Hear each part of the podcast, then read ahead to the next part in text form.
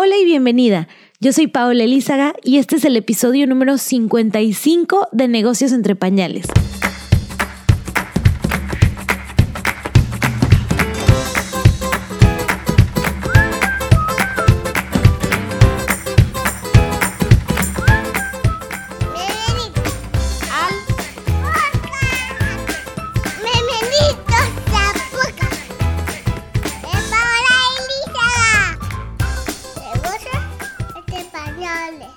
Bienvenida a un episodio más de Negocios entre Pañales, el podcast en donde puedes aprender todo lo que tiene que ver de negocio y maternidad, pero sobre todo cómo combinar esos dos temas de una forma que te haga sentir súper feliz. El día de hoy quiero hablarte sobre un tema que a nosotros las emprendedoras nos quita el sueño todos los días y es cómo genero contenido de calidad para mis redes sociales. Diariamente estamos entrando a las redes, viendo contenido, viendo qué hace la competencia y realmente eso nos quita mucho tiempo de nuestro trabajo real. El pensar en qué contenido realmente va a convertir a tus seguidores en clientes a veces no es tan fácil y es tanto lo que tenemos que postear que nos está quitando tiempo del día a día de nuestro negocio que realmente es lo que está pagando las cuentas. Después de escuchar a muchos de mis clientes hablarme sobre este problema, hablarme sobre lo difícil que era pensar en ideas nuevas, que no sonaran aburridas, que no sonaran a que ya lo habían hablado o que no sonaran iguales a las de la competencia, decidí crear un curso para ayudarlos en este proceso. Este curso se llama Content Bootcamp. Es un curso 100% online que puedes hacer a tu modo. Tiene videos, tiene tutoriales, tiene un montón de herramientas que te van a hacer la vida más fácil y lo puedes empezar a tomar hoy mismo. Está en mi página web que es paolaelizaga.com slash content bootcamp. Te aseguro que después de hacerlo, tu manera de planear el contenido para tus redes sociales va a cambiar por completo. Tengo alumnas que han generado el contenido de tres meses en una semana y de esta forma se han quitado ese pendiente de la lista pueden hoy en día enfocarse realmente en el contenido que les está haciendo la diferencia y no estar pensando en qué poner, cómo no ser aburridos y cómo realmente conseguir algo que vaya a traer más ventas. Es un curso de verdad bien sencillo. Quien sea que quiera generar mejor contenido para sus redes lo puede tomar y estoy segura que te va a servir mucho. Caro, una de las alumnas del curso, comentó esto después de tomarlo.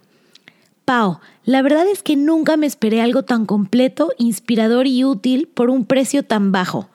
Superaste todas mis expectativas. Me encanta la forma de enseñar que tienes tan clara, directa al punto y fácil de entender. Quedé muy contenta y además me encantó la comunidad del grupo en Facebook. En poquitos días ya he visto cambios y sobre todo me ayudaste a organizarme mucho mejor y eso para mí es invaluable. Elena, de Elena's Healthy Ways, comentó, me encantó el Content Bootcamp de Paola. Quisiera que nunca se hubiera acabado. Todo lo que aprendí es muy práctico y concreto para lo que necesito.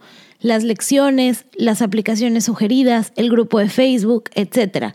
El bootcamp me ayudó muchísimo a organizarme y a bajar mi nivel de ansiedad con referencia al contenido de mis redes sociales y blog. Con lo que aprendí, dedico menos tiempo a mis redes, pero soy más efectiva. Esto me permite dedicar más tiempo a mis clientes y a mi especialidad. Y bueno, estos son solo algunos comentarios de las más de 150 emprendedoras que ya han tomado el Content Bootcamp. Lo puedes iniciar hoy mismo.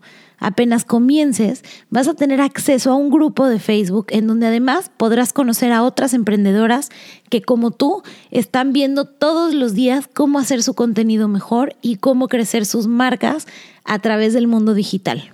Para inscribirte, visita paolaelizaga.com slash content bootcamp o bien visita mi página que es paolaelizaga.com y dentro de la sección de cursos te va a aparecer. Y bueno, te dejo con un episodio más de negocios entre pañales para seguir aprendiendo cómo hacer mejor ese balance entre la maternidad y tu emprendimiento.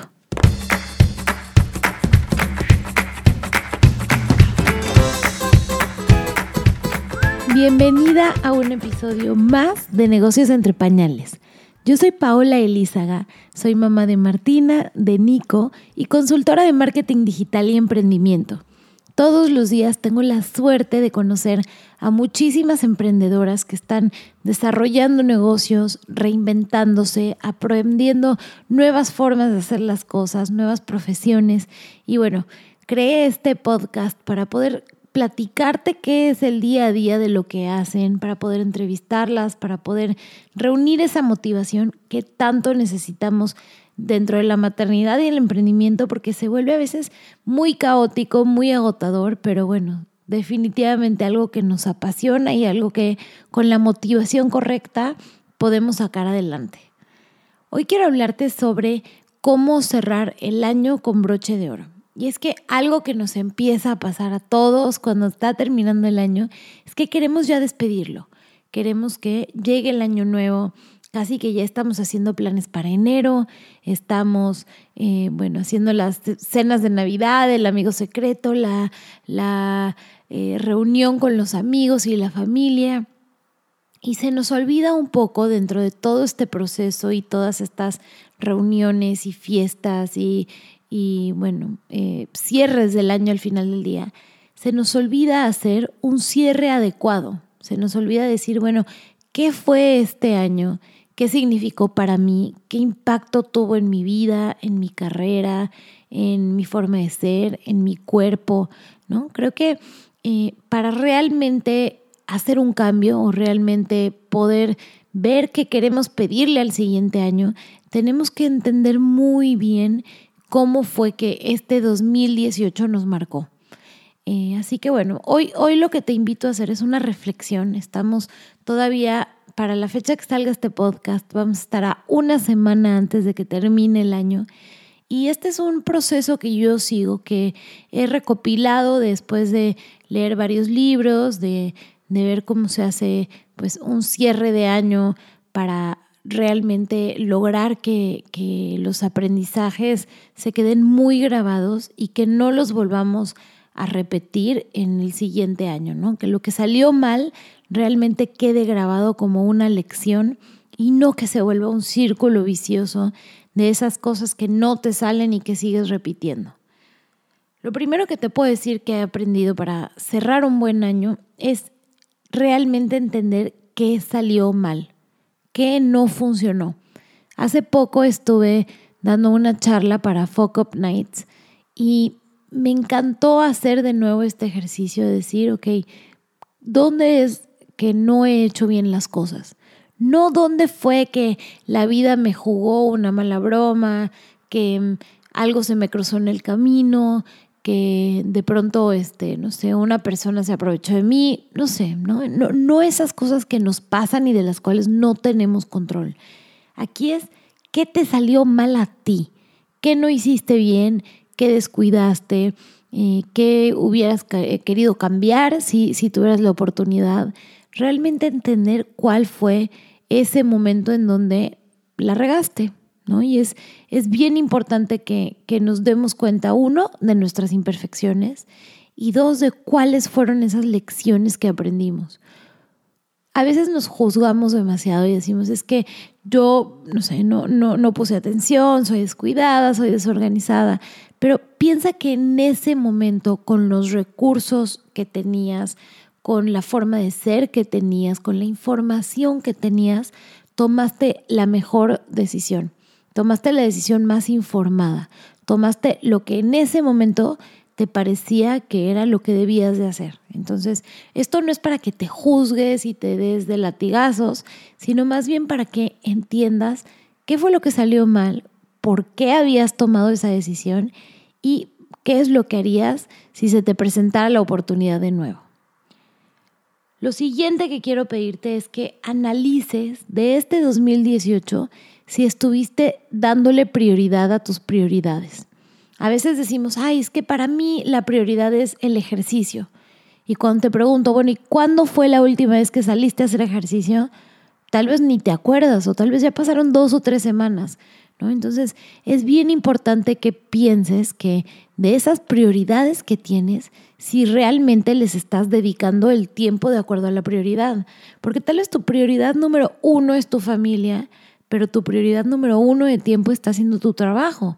Entonces, si llegas todos los días y ya te encuentras a tus hijos dormidos, si el fin de semana más bien te vas con tus amigos o te vas a reuniones y no estás ahí con tus hijos, entonces, ¿realmente es tu prioridad tus hijos, tu familia? O más bien tu prioridad está haciendo tu trabajo.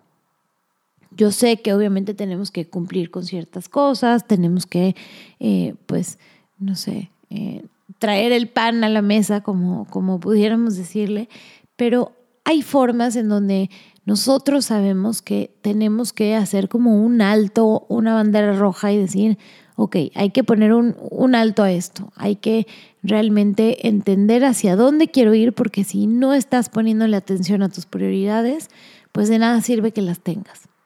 Lo tercero que quiero decirte es, piensa en 10 cosas que quieras agradecer.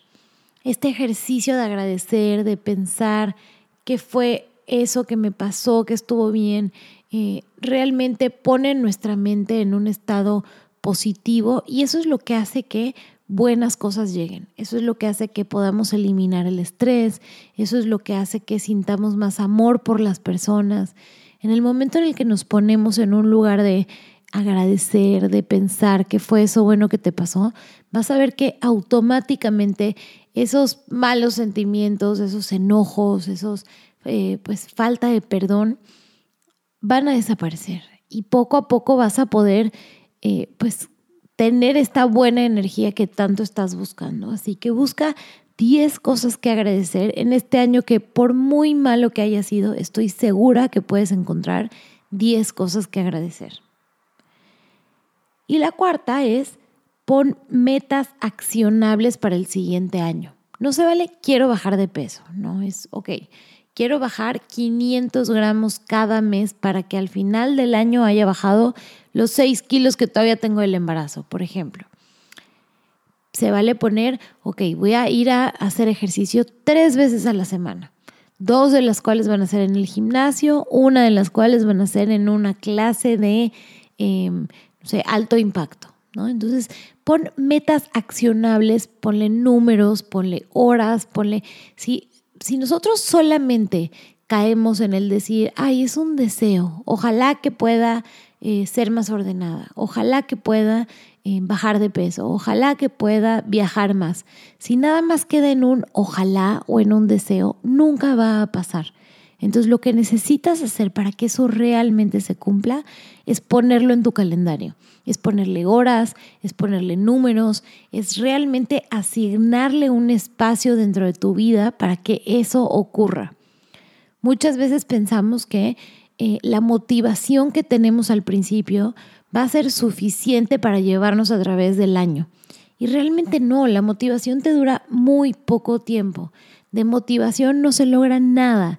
Yo te puedo asegurar que eh, no siento hoy lo mismo al hacer cada podcast que lo que sentía las primeras, no sé, cinco o diez episodios. No porque no me guste, no porque no lo disfruto, pero va perdiendo esa emoción que te da el hacer algo nuevo. Y a partir de ahí se tiene que convertir en una rutina. Tienes que tener procesos que te obliguen a que eso ocurra, tienes que tener espacios en tu calendario que, hagan que no pongas alguna otra excusa eh, y, y procrastines en eso que tienes que hacer.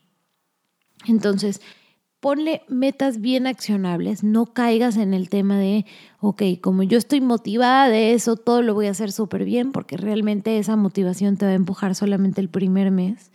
Y si tú tienes objetivos que puedas ir midiendo a través del tiempo, vas a ver que con esto todo se va a hacer mucho más fácil. Entonces, tal vez si es el tema de bajar de peso, bueno, pon un calendario en el refrigerador para que todo el mundo en tu casa lo vea. Y entonces que vean que qué días vas a estar yendo a la clase, qué días te vas a despertar temprano, qué día necesitas que tu esposo llegue temprano para que pueda cuidar a los niños y tú te vayas a tu clase. Entre más pongamos todo eso en, en, un, en un tiempo, hora y espacio dentro de nuestro calendario semanal, más vamos a dar oportunidad a que ocurra. ¿Ok? Entonces, bueno, con estas cuatro acciones, entender qué salió mal, si estás realmente priorizando tus prioridades, cuáles son las cosas que quieres agradecer, elegir 10 y tener metas accionables para el siguiente año. Estoy segura que vas a cerrar este 2018 con un pie derecho y vas a poder empezar un 2019 con los brazos abiertos, con emoción, eh, sabiendo que, bueno, ya lo que fue el 18 fue, se guardó en un cajón, se recuperaron los aprendizajes y todo lo que viene para este nuevo año está basado ya en, en que eres una persona mucho más confiada de ti misma, mucho más segura, mucho más tranquila, porque todo lo que has vivido te está ayudando a que lo que viene sea mejor. Te mando un gran abrazo. Espero que, bueno, este cierre sea súper bueno para ti y te deseo todo lo mejor para este 2019.